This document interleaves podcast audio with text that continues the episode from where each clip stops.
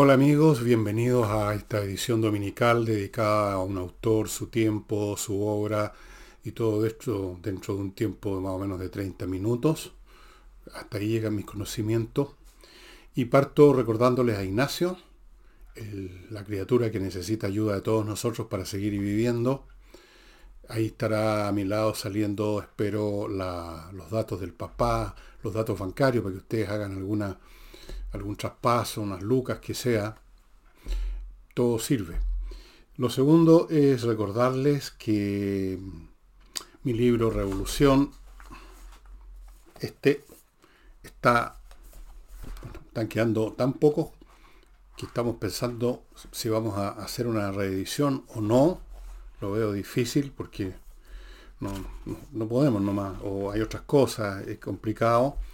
Eh, así que si está interesado en este libro, yo le sugiero que lo adquiera en elvillegas.cl slash tienda. Hay otros libros míos también. También se están acabando, dicho sea de paso. Y mm, ahí los va a encontrar a un precio totalmente decente y razonable y no como los ponen en reventa en algunas partes después mis libros que se han agotado los ponen a 2, 3, 4 a veces unos precios casi para la risa para la risa realmente ahí y si está viendo este programa temprano, en una de esas alcanza a pegarse un pique a la Casa del Jamón, a ver el espectáculo que a partir de las 2 de la tarde se ofrece allí de flamenco y aprovecha de almorzar, pues. Y de tomarse unos traguitos, o sea, un, aperitivo, después pide algo para picar, después pide unos platos españoles y vamos pidiendo botella y estamos viendo y escuchando y pasándola súper bien. Tal vez esté viendo este programa ya es tarde, bueno, será para otra vez. Pero si lo está viendo tipo 10, 9 de la mañana, 11, 12 incluso, en una de esas, péguese un telefonazo a ver si hay alguna mesa disponible y vea si puede ir, si, en fin. Y bueno, entremos en materia. Recordándoles, sí, antes de partir de que este programa, breve, pequeño, con pocas visitas, se sostiene por ahora, a duras penas, se sostiene gracias a a dos auspiciadores nomás. Uno de ellos ya voy a hablar de él y del otro voy a hablar después. Dos auspiciadores y un solo programa no más. Me voy a dedicar hoy día, en esta media hora, a Mark Twain. Mark Twain, que por no sé por qué motivo, bueno, debe tener muchos feligreses, muchos seguidores, muchos, muchos devotos de Mark Twain, dentro de los cuales me cuento. Y vi comentarios aquí y allá, como que había una especie de expectativa con este programa que no he visto con otros autores y eso me preocupa un poco, no vaya a ser que encuentren poca cosa lo que les voy a decir, pero yo como erudito literario soy poca cosa, o sea, no soy erudito literario en primer lugar, no. Así es que no me pidan más de lo que puedo dar. Partamos. Mark Twain, en primer lugar, no se llamaba Mark Twain. Mark Twain es un apodo, un nombre literario que se dio en un momento dado. Se dio varios a lo largo de la vida, pero este es el que quedó el más importante. Mark Twain es una expresión de la jerga marinera, específicamente de los embarcaciones a vapor, eso que tenían las hélices a los lados, las ruedas, esas que iban dando vuelta. Y él llegó a ser capitán entre las muchas cosas que hizo que ya les voy a contar. Y siempre con un río, no, tiene la profundidad del mar, por supuesto, en el momento dado, además el río Mississippi es muy el río más largo del mundo, entiendo, enorme, y es muy cambiante. El agua que se está moviendo está excavando orillas, está creando nuevas vías, de repente algunas partes se ciegan con, con material y ya donde se podía navegar encallaría el barco. Entonces, en la proa, en partes especialmente complicadas, iba un tipo con marcando la profundidad, que en esa época se hacía simplemente con un, digamos, con un cordelito con una pesa, para ver cuánto había hasta el fondo.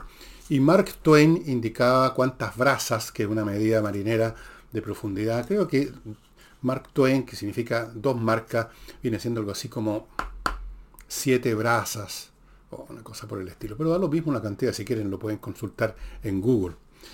Bien, él se llamaba Samuel Longhorn Clemens, y nació en una localidad muy rural de Missouri, el sur de Estados Unidos, en 1835, en medio del campo.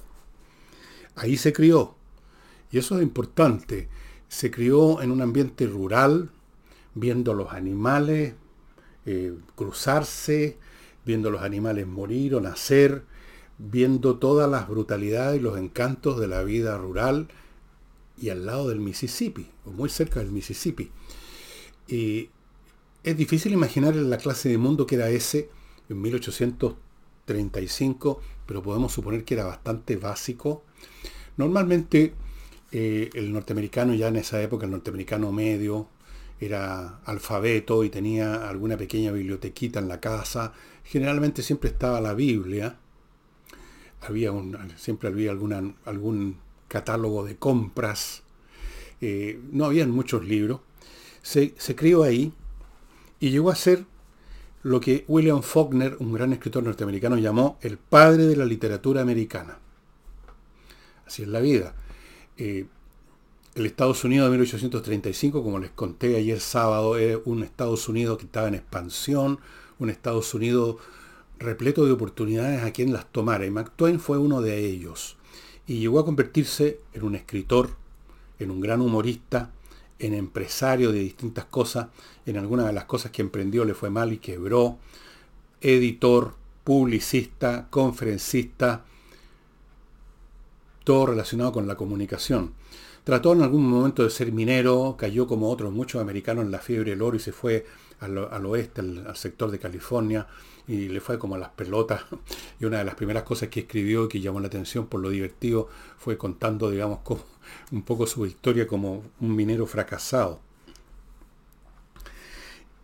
Este hombre tuvo una vida como muchos otros escritores, no todos, pero muchos, Rara vez hay un escritor de gabinete de puras lecturas, porque uno de ellos es Jorge Luis Borges, el cual conversamos hace varias semanas, bastantes semanas atrás. Ese fue un autor que se crió con los libros. Eh, hay autores que se crían simplemente eh, al pie de una biblioteca. Y otros, como Mark Twain, se crían al pie de la vaca, digamos, al pie de la leche, eh, al pie de la, de la vida.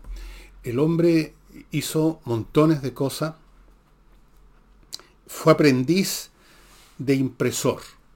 En esa época, en Estados Unidos, en pequeñas localidades, había siempre un diario, habían algunas pequeñas publicaciones, siempre había un diario local y había una imprenta. No solamente para imprimir el diario, si es que la imprenta, el diario no tenía su propia imprenta, sino que para imprimir anuncios, para imprimir cualquier cosa de que, se requiriera. Y él se inició de cabro, hay una foto de él en pueden encontrar en Google, hay muchas fotos de, de Twain de, distintas edades, aprendiz de impresor, después se convirtió en linotipista. El linotipista era un oficio que estaba dentro de la industria de la impresión. El linotipista era el que manejaba la linotipia. Y la linotipia era la maquinita en que se ponían las letras, los moldes de las letras, para formar el texto que se iba a imprimir. Esto era una especie de... Yo alcancé a ver eso, algo de eso cuando trabajé hace muchos años en la empresa Mercurio. Y entonces armaban la página con las letras de plomo esta y esto era lo que después hacía la impresión. El linotipista. Eh, en algún momento se fue a tratar de, de, hacerse rico con el oro, por supuesto no se hizo rico. y toda la vida quiso ser piloto de, de estos barquitos a vapor, no eran tan barquitos, eran bastante grandes, algunos con sus paletas y su navegación por el Mississippi, y aprendió, eso significaba que tenía que contratarse como marinero y luego pagarle a un piloto para que le enseñara el oficio, que era muy complicado. No se trataba simplemente de manejar el timón de la embarcación, sino que se trataba de conocer todos los bajíos y las los accidentes del río y aprendérselo y luego darse cuenta de los cambios que se habían producido. Era, no era chacota ser manejar eso, esos barquitos. Fue entonces por un tiempo y ahí fue donde adoptó este seudónimo, este nombre literario de Mac, Mark Twain, marca dos brazas o siete brazas, creo que es la cantidad, que creo que siete brazas vienen siendo algo así como como 6 pies, que vienen siendo más o menos como 2 metros. Ustedes saben que los sajones en esa época, todavía hasta el día de hoy, en vez de usar el sistema métrico decimal, usan estos sistemas absurdos, poco racionales, hasta el día de hoy, que la milla, que la libra, que la onza, una lecera, pero en fin. De a poco están entrando al sistema métrico decimal los norteamericanos, los ingleses que son todavía más reacios a cambiar sus métodos, todavía están pegados con, la, con su sistema. Bueno, entonces, he aquí otra característica de un escritor, como digo, son algunos, algunos pocos son de biblioteca, por ejemplo, un escritor de biblioteca también, un escritor que se forma a la sombra de la lectura, de los libros y del ambiente de ese tipo, fue mi querido Anatole France. Y también mi querido Jorge Luis Borges. Y seguramente hay otros. Pero muchos eh, se forman por las múltiples peripecias de su vida, por oficios diferentes. Y naturalmente, como ustedes pueden ver, porque no se los he mencionado, Mark no entró a estudiar ninguna cosa. Es decir, pasó por el colegio, un colegio primario básico de pueblo chico, de Villorrio más bien, casi un caserío, pero no entró a estudiar ninguna carrera ni ninguna cosa. Eh, no, era, no es del interés de los escritores en general y cuando llegan a entrar a estudiar algo o no terminan la carrera o no reciben el título o no profesan, les importa un huevo. La verdad que no hay nada más distinto, por así decirlo, a la vocación académica eh, que el escritor. Uno conoce la vocación académica cuando yo estuve en la universidad, por supuesto, y terminé mi carrera. No me recibí, el título, me lo, mi, memoria me la rechazaron por neomarxista. y, pero yo uno cono, estuve ahí y, uno podía ver al tiro quiénes tenían esta vocación, desde el primer momento tratando de ser ayudantes del profesor, les gustaba la onda académica. Y hay otros que no, a mí no, y, a McTwain tampoco, y a muchos no les interesa. Entonces, se forman, digamos, en la vida, en las profesiones, en los oficios, y leyendo por su cuenta, normalmente en forma desordenada, pasan de una cosa a otra, pueden de esa manera eh, azarosa formar igual una, cultura sólida, potente. Eh, es el estilo. Así fue como se fue formando este autor que para muchos, en forma muy equivocada, se asocia con la literatura infantil por dos de las obras que escribió, muy famosas, las aventuras de, Tom Sawyer y, las, después y posteriormente las aventuras del amigo Tom Sawyer, que era Huckleberry Finn. Las dos aventuras. Entonces, pensando solo en el título y viendo en la portada que seas un niño, porque son niños, Tom Sawyer y Huckleberry Finn son dos niños que salen a recorrer el mundo por el Mississippi, eh, y como hay versiones para niños muy editadas, muy mutiladas, amputadas, hay personas que creen que Mark Twain era un escritor para niños. Eh, nada más distinto de la realidad, estimados amigos. En estas dos novelas los personajes son niños, pero el mundo que ven, el mundo que ven al bajar por una balsa a lo largo del Mississippi, detenerse en un pueblo y luego en otro, eh, el mundo que retrata Twain, el mundo que examinó, con el cual polemizó y durante toda su vida hasta el final, eh, señala a una persona absolutamente realista y escéptica y cruda y brutal, a menudo envuelta en el capullo del humor. Y, y esto permite hacer la observación, la reflexión de que el humorista, el humorista en general, no es necesariamente una persona alegre, divertida. Yo he conocido una persona así, humorista, que así, que es mi amigo Álvaro Sala. Pero muchos humoristas, y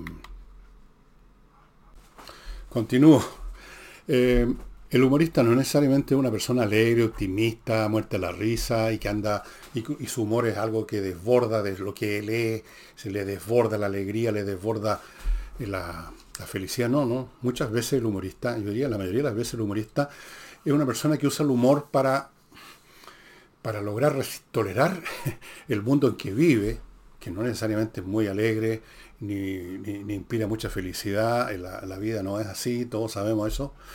El, humor es una manera de, eh, no, no, no sé si decir adaptarse o tolerar, una de las dos cosas, de generar una distancia. El humor supone cierta distancia, el humor es muy intelectual, supone ver las cosas un poco de afuera y ver las cosas de un poco de afuera precisamente para no estar dentro de las cosas y sufrirlas en toda su, llamémosla, materialidad.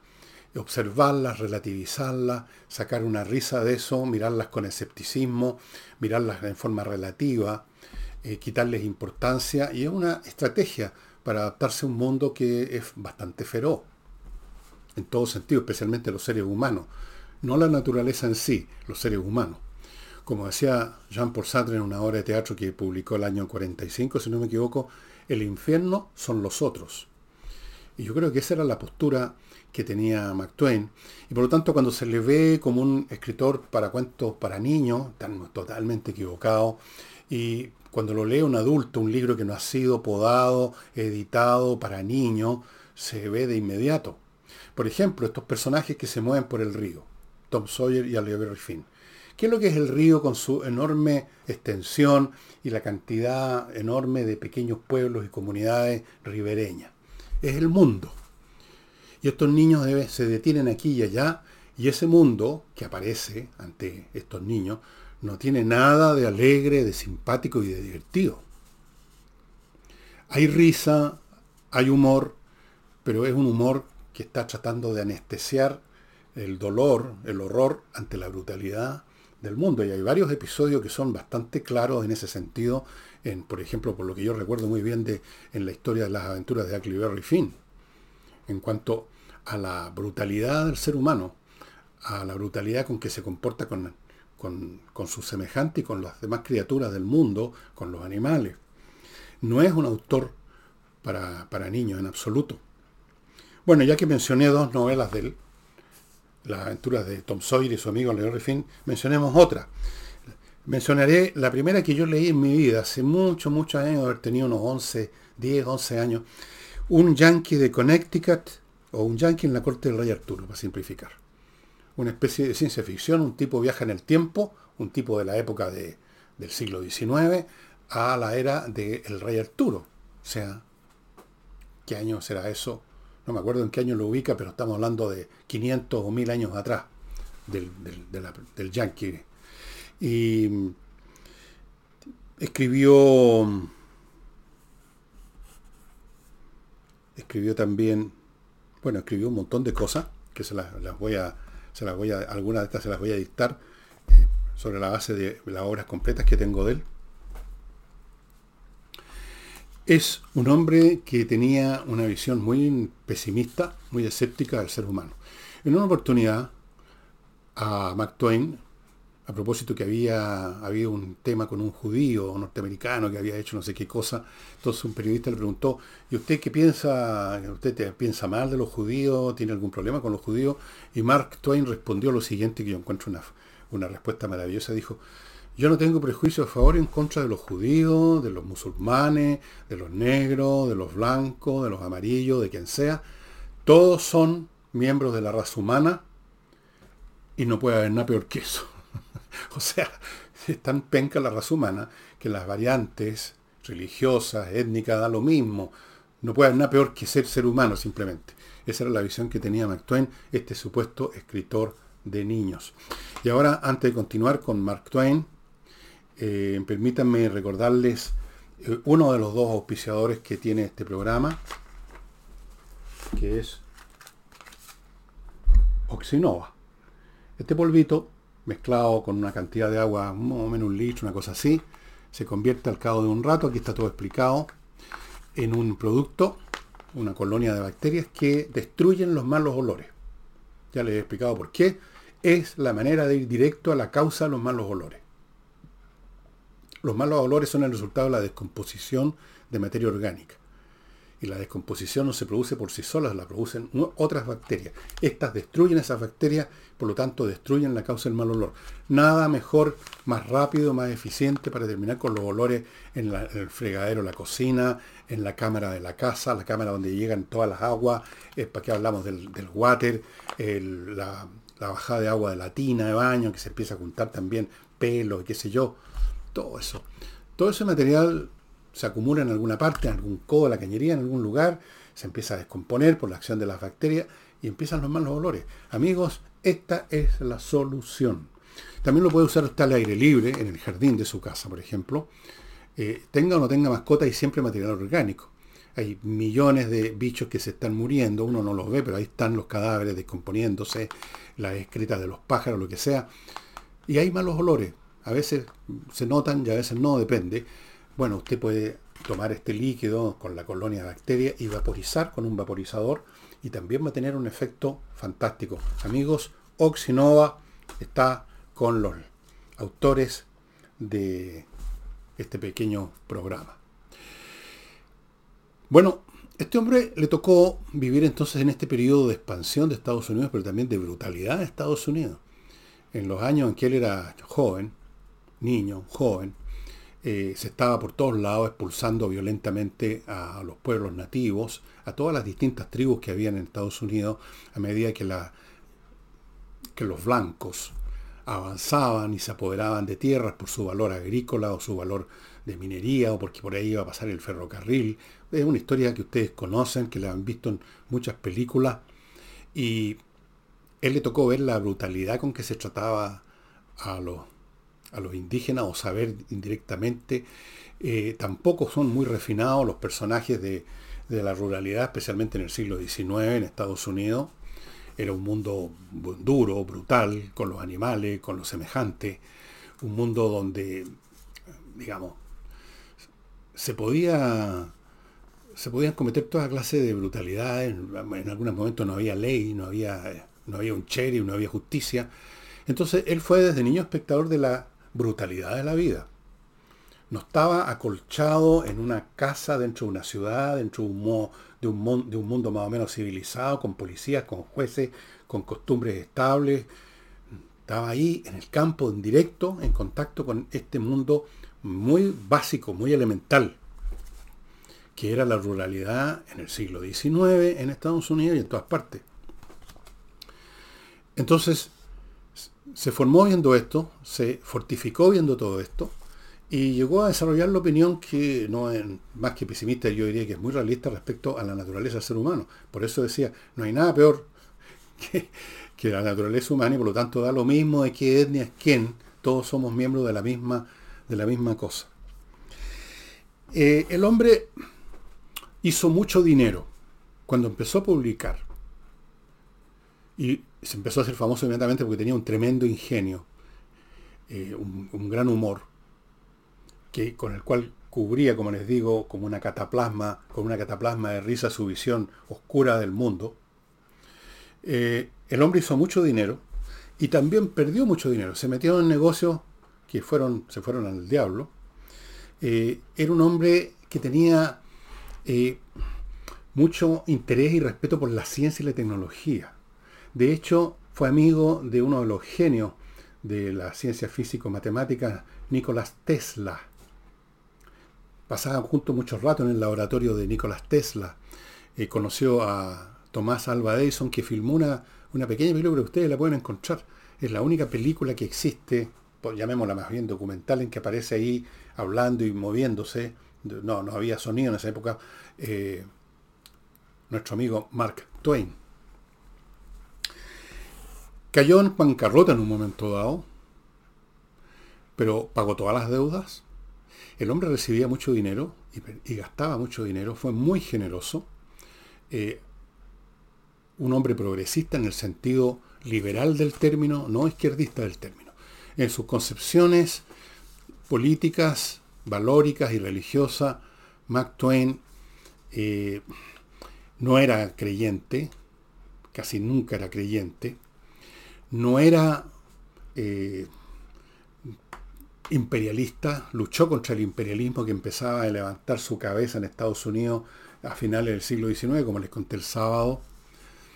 Tenía respeto por otras etnias, financió estudios de personas de color, era un hombre en ese sentido, era una, una buena persona, pero su ideología no eran izquierdistas, ni mucho menos, aunque las cambió durante su vida. Él era republicano, él no creía, por ejemplo, en intervenir en el funcionamiento de las leyes económicas y por lo tanto caer en lo que ahora llamaríamos el gasto social, le parecía que todo eso era una distorsión de las cosas, pero al mismo tiempo estaba contra los abusos, eh, era, era, era, era lo que podríamos llamar el, el, tipo humano, que ya creo, no sé si existe, el conservador, eh, el conservador humanista, el conservador que cree que hay un montón de principios que no se pueden tocar, que no se deben tocar, que si se tocan se producen más daño de los, de los beneficios, pero que tiene una, a pesar de su desconfianza y su mirada oscura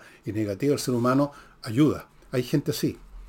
De hecho, es más fácil encontrar gente que realmente hace algo por el prójimo entre estos, entre estos seres oscuros, aparentemente pesimistas, que entre los que hacen alardes de solidaridad con el pueblo y de amor por la humanidad, pero que en el fondo son unos carajos. Ustedes seguramente conocen muchos de eso. El hombre no era religioso, el hombre tenía, detestaba el catolicismo, fue formado como presbiteriano en una época en que los católicos eran vistos con mucha sospecha. Eso es una tradición o una herencia, un legado de Inglaterra en Estados Unidos, o era en esa época. Ahora ya ha cambiado todo eso. Y volviendo a la tecnología y la ciencia, era tan interesado en esas cosas que desarrolló varios inventos uno de ellos fue el que lo llevó a la quiebra, una máquina que tenía que hacer no sé qué cosa y que no, no funcionaba bien, así que metió su plata y la perdió y quebró. Pero otras cosas funcionaron, cosas menores, no estoy diciendo que inventó la rueda, eh, una especie de libreta especial que cuando uno escribía después la podía borrar, no sé exactamente cómo era. Era, era un tipo creativo incluso en, en algo en que no se formó nunca. Era un hombre que no se sabía probablemente las tablas de aritmética, eh, o quizás sí, no era un, hombre con una formación científica y tecnológica, no era un hombre con una educación formal, pero era un hombre con un tremendo intelecto, se le ocurrían cosas y le gustaba desarrollarlas. Y así que es una personalidad compleja. Un hombre que es al mismo tiempo conservador y liberal, en un momento dado fue imperialista que Estados Unidos tenía que convertir, crear un imperio, ir a darle a los filipinos que habían vivido siglos bajo la dominación española, darles la libertad, o sea, darles el, imperio graciosamente la libertad, como si la libertad fuera algo que se puede dar. La libertad no se, no se recibe, se gana. Y luego pasó a ser antiimperialista, porque él cambiaba sus ideas según las circunstancias. Eso es el, el caso de toda persona inteligente. En un momento dado, según las circunstancias, desarrolla ciertas ideas y convicciones, luego sigue pensando y también las circunstancias cambian y la multiplicación de estos dos factores hace que sus ideas cambien también. Entonces se convirtió en antiimperialista y fue vicepresidente de una liga antiimperialista en el momento mismo en que el imperialismo causaba furor en Estados Unidos y eso le creó muchos problemas. Muchas de las posturas de Mark Twain, que él las tradujo en ensayos, en escritos, en artículos periodísticos, fueron, no pudieron ser publicados en su época. Miren ustedes hasta dónde, qué distinto es este Mark Twain de verdad a este Mark Twain que supuestamente es un escritor de cuentos para niños. Tanto es así que las memorias de Mark Twain, de las cuales tengo aquí el volumen número uno, porque se están publicando por pedazos, este es el volumen número uno, este tremendo libro, esto se pudo publicar recién 100 años luego de su muerte. Él murió en 1910, esto se publicó en el 2010, la autografía de Mark Twain, volumen 1, y aquí hay, hay aquí una cantidad de páginas, ¿cuántas hay?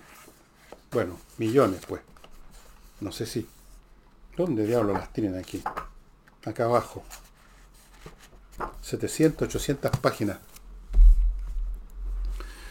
Un hombre con unos juicios tremendamente ásperos sobre sus contemporáneos, sobre las religiones, sobre políticos de su época. No era, no era entonces un amoroso escritor de cuentos infantiles este Mark Twain. Ahora, todo lo que estoy diciendo no vale nada, amigos míos, porque las peripecias coloridas de la vida de este personaje, en un momento minero, en otro momento minero fallido, eh, periodista, escribió en estos diarios locales, estos como que los que uno ve en las películas, el diario del pueblo, que el, propio editor o el propio director hace las copias con una de estas imprentas a mano, y trabajó en eso, fue conferencista, fue el hombre que, igual que Charles Dickens, eh, leía o, daba conferencias humorísticas que hacía que se partieran de la risa todos los espectadores, y por eso que ganaba mucha plata y perdió mucha plata también. Viajó, estuvo en Francia, estuvo en Italia. Y tuvo, le pasaron cosas muy tristes, hijos de ellos. Tres hijos de él murieron. Uno casi guagua, un niñito chico, chico, y dos hijas que él amaba. Una de ellas parece que era extremadamente brillante, genial, y mientras él estaba viajando en Europa, murió. Quedó despedazado simplemente. Bueno, cualquier persona que se le muere un hijo, bueno, su hija de su corazón quedó otra. Y bueno, fue Claire, la hija que lo sobrevivió. Ya tuvo en medio de este fulgor de la fama y del dinero que entraba por botones, tuvo dolores muy fuertes y agregues a eso lo que observaba del mundo a su alrededor. Si usted ha leído de niño las aventuras de Huckleberry Finn, léalas ahora de adulto en una edición para adultos y se va a dar cuenta lo que digo yo de qué mirada tenía irrazonable, ¿no? Es una mirada nacida de un pesimismo interior, de una amargura interior absolutamente personal, sino que era el resultado de lo que veía. Porque cuando uno ve el mundo tal como es, cómo se comporta la gente, el egoísmo, las bajezas, las intrigas, las envidias, la mediocridad, la ferocidad, la cobardía, que son las cosas que predominan, pues eso es la realidad. Es un hecho de la causa, y entonces, claro, uno puede no mirar esas cosas y como hay personas que viven en una especie de ceguera perpetua y eso les permite tener una sonrisa permanente. Pero el que ve el mundo como es, y especialmente un escritor que es una persona que observa, si no, ¿cómo podría escribir? No tiene más que llegar a ciertas conclusiones. Y luego tenemos este, este tema de las muertes de sus hijas. Eh, bueno, era un hombre exitoso de todas maneras, pero no se la llevó gratis ni mucho menos. La, literatura de, de, este hombre no, no termina con, con esas novelas. Aquí tengo las obras completas. En estas ediciones que yo ya no sé si se hacen, yo no sé si existe todavía esta editorial fantástica que publicaba obras completas de grandes escritores. Creo que se llama Aguilar, precisamente. Sí, este libro es de 1953, lo heredé de mi madre que era una lectora voraz también. Me parece que los heredé de ella, ya no me acuerdo. O los compré, no, debo haberlos heredado. Y escribió muchísimo, muchos ensayos también. Em, aquí están, por ejemplo, La rana saltarina, que fue una de las primeras cosas que escribió que le causaron mucha risa. Eh, la edad dorada, Aventuras de Tom Sawyer, El príncipe y el mendigo, La vida en el Mississippi, Tom Sawyer detective, Tom Sawyer en el extranjero. Un poco como papelucho, ¿no? Usó el personaje en muchos distintos contextos. Ensayos literarios, eh, las aventuras de Oliver Finn, el Yankee en la corte del rey Arturo, eh, millones de cosas. La novela de la doncella Esquimal. Y esto es el tomo 2, novelas completas y ensayos. Y como les digo, Muchos de sus ensayos, de sus artículos no se pudieron publicar, eran tremendamente ásperos. Y era muy vocal, es lo que pensaba, lo decía, y por eso que en una época en que estaba empezando a predominar el imperialismo, la visión imperial, Estados Unidos tan poderoso, tan rico, tenemos buenas intenciones, queremos llevar el bien a todo el mundo, una, una visión una visión que todavía está presente, aunque sea como una sombra ya lejana, en, en, la postura norteamericana del día de hoy. La sensación de que ellos vienen a traer al mundo algo nuevo y mejor, que en cierto punto no dejan de tener razón porque ellos son, Norteamérica es la primera nación verdaderamente democrática que haya surgido en la historia de la humanidad en el sentido de democracia extendida, eh, republicana, y no como se conoció en Atenas o así, que eran unas democracias bastante menores, digamos. Y por muchas razones, efectivamente, el sueño americano tenía muchos elementos verdaderamente positivos y de evangelizadores, podríamos decir, y algo de eso queda todavía en la mirada de, Norteamérica. Pero en este siglo XIX eso se mezclaba, y estas mezclas siempre ocurren, con intereses económicos, groseros, con simplemente la disposición a explotar, a pisotear a otros para, para obtener un profit. Las cosas se mezclan en los asuntos humanos y de ser un hombre que en un momento dado promovía el imperialismo, se convirtió en un detractor del imperialismo, él no tenía ni un problema en cambiar de postura de acuerdo a lo que le decía su mente y las circunstancias a su alrededor, y tampoco tenía problema en decirlo por escrito u oralmente, y eso le ganó infinidad de enemigos, y algunos amigos también, por supuesto. Mark Twain es un tesoro literario, amigos, mucho más vasto de lo que ustedes quizás imaginaban. Yo sé que los aquellos de ustedes que están viendo este programa que han leído a Mark Twain saben ya eso, pero aquellos que solo saben de su nombre y lo asocian con estas historias de los niñitos, eh, les insisto, no es un escritor para niños. Cualquier libro de cualquier autor se puede convertir en un libro para niños, cuestión de que usted pode todas las cosas que le puede parecer a usted que un niño no debiera leer. Pero no escribió para los niños, él escribió para los adultos. Y como le digo, es una visión eh, una visión tremenda. Un hombre que dice que eh, no me importa si alguien es judío, cristiano, negro blanco, porque todos son miembros de la raza humana y no puede haber nada peor que eso. Bueno, eso no es precisamente un, escritor de, cuentos infantiles, estimado amigo. O tal vez sí. Yo no sé si Lewis Carroll, el que escribió La Alicia en el País de las Maravillas, no conozco de él prácticamente nada. Así es que no sé si también en él había algo más que meramente un escritor de libros infantiles. Yo creo que Alicia en el País de las Maravillas no es un libro para niños tampoco. Muchos de los supuestos libros para niños en realidad no son para niños. Se han convertido en libros para niños por razones a veces absolutamente eh, azarosas, otras veces porque se prestaba quizás el, personaje, los niños, Clary Finn, Tom Sawyer son niños, protagonistas niños atraen la atención de otros niños, pero esos niños en realidad son unos adultos en miniatura que van navegando por el mundo en esa balsa que se desliza por el Mississippi. No olviden amigos que otro de los promotores, o más bien dicho, sostenedores de este programa tan baleante, es Climo. Climo. La mejor climatización que usted pueda tener en su casa. Realmente. Hoy es un día súper helado. Estoy grabando sábado en la tardecita, nochecita ya. Heladísimo está fuera de mi casa. Pero acá adentro yo me bastó este chaleco y estoy listo. Tengo la puesto, lo tengo puesto en 19 grados, 20 grados. Y eso más un chaleco, estoy perfecto. No lo quiero poner más fuerte porque después uno sale a la calle y se resfría por el cambio de temperatura. Pero realmente lo mejor, amigos, miclimo.com. Y recuerden que hay una promoción. Ustedes compran un equipo y va a tener a los seis meses, porque no se, no se necesita antes, una mantención gratuita